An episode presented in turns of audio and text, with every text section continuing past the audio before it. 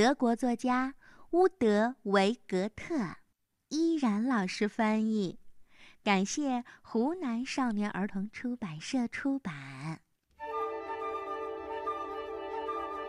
一个大清早，农场主去城里做客了，留下了一群待在院子里的动物。公鸡喔喔叫着：“快来呀，一起玩儿！”动物们立刻从四面八方围拢过来。就连几只在树林里蹦蹦跳跳的小松鼠也赶来凑热闹。大家正在玩“猜猜谁来了”的游戏。这时，一辆白色的小货车停在了农场的前面，一个看起来乐呵呵的大胖子从车里钻出来。“嘿，大家在玩什么呀？这么开心！”胖子热情地打着招呼，动物们都很吃惊。哎，这个家伙怎么会说动物的语言啊？他们不禁都好奇地凑了上去。陌生人从口袋里掏出一把巧克力和棒棒糖，全部丢给了猪。我来的那个地方啊！像这样的巧克力还多的是。要是你想吃更多的巧克力，就跟我去玩玩吧。这还用问吗？贪吃的猪立刻就冲向了小车。巧克力的味道可是棒极了。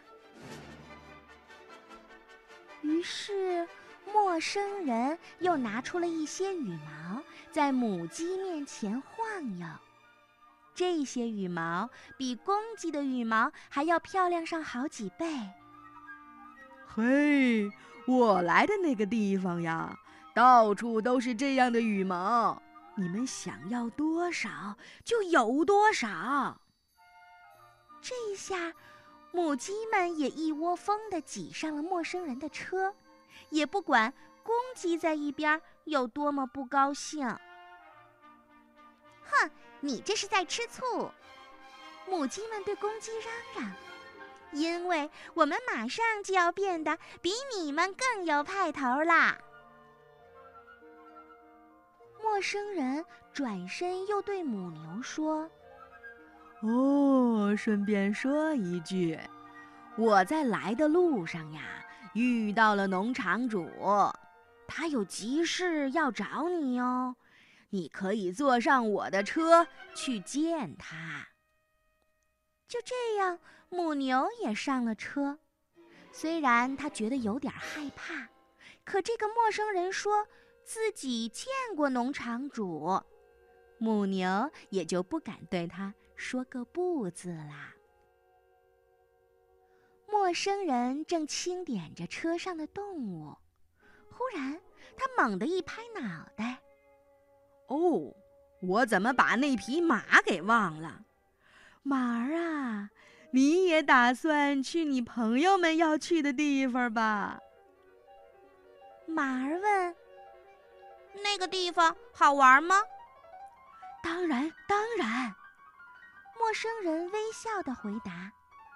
那儿啊，要什么就有什么，你去看看就知道啦。于是，在好奇心的驱动下，马儿也上了车。接下来，陌生人又转过身来劝驴子：“嘿，你不想和大家伙儿一起走吗？”他信心十足地问，可驴子却摇摇头说：“不，我不想去。”不想去？陌生人皱起眉头：“为什么呀？就算农场主和其他动物会为这个生气，你也不去？”“对，就算他们气炸了，我也不去。”驴子回答。虽然他也有一点害怕。可是他仍然待在原地，一动不动。哦，你这是个倔驴，走着瞧吧，你可什么好处也捞不到啦。陌生人说着，就关上了车门，一溜烟儿的把车开得无影无踪。公鸡对驴子说：“哎，你不跟着走吗？让那个家伙很恼火哦。不过他也真是挺滑稽，居然想带走整个农场的动物。嗯，不管怎么说，他都热乎的有点过了头。”听了这话，驴子若有所思的喃喃低语：“对呀。”忽然。他结结巴巴的叫了起来：“哦，可能，可能这是来拐骗动物的老拐子吧？”啊！农场里的猫咪紧张兮兮的叫起来：“对对，他肯定是想偷走这些动物，然后把它们卖掉。怎么办呀？怎么办？我们要赶快想办法救救大伙儿！”屋顶上的鸽子们立刻飞起来，去给农场主报信。猫咪和公鸡就骑在驴子的背上，一起去追那辆货车。松鼠们也紧接着在森林里喊大熊来帮忙，因为车上装了太多的动物，拐子的车没有平时开的那么快。可就是这样，也让驴子追得气喘吁吁了。而最让驴子受不了的是，哎，站在他背上的公鸡一遍又一遍地在驴的耳边大喊：“全体动物，全速下车！”可不管驴子怎么玩命地跑，它还是跑不过车轮子呀！追不上，追不上！我可再也跑不动了，驴子喘着粗气。那可不行，我们所有的朋友都在那车上面。猫咪大喊着。就在这时，忽然传来了一个急刹车的声音，原来是半道上出现了熊，挡住了拐子的去路。大熊正在火头上，这一来是因为没能美美的睡个午觉，二来是他最最痛恨拐卖动物的家伙。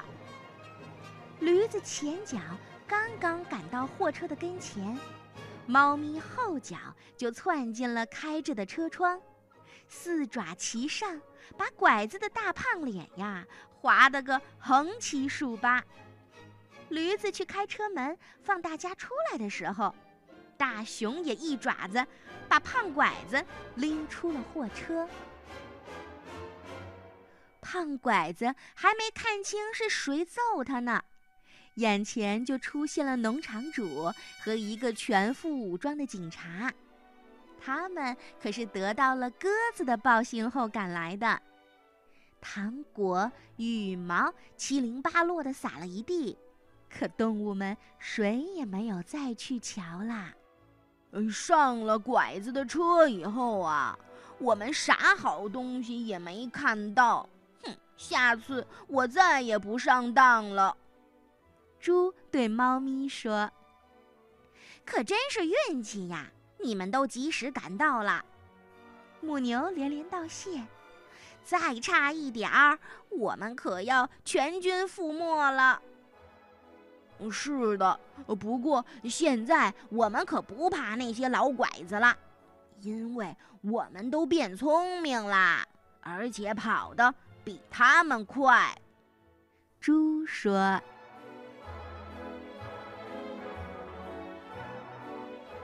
小朋友，除了亲人、老师、同学和朋友外，在生活中呀，我们常常会遇到一些。”陌生人，当遇到陌生人的时候，请你多一份安全意识。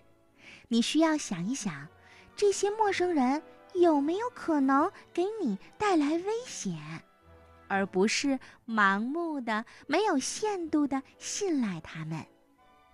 咱们需要独立的思考。同时呢，遇到了这种情况呀，你要告诉爸爸妈妈或老师，一定要征求他们的意见，谨慎地对待陌生人，不是要拒绝和陌生人接触，而是要增强自己的判断力和应变能力。要加强自我保护的意识，对待陌生人要多注意哟。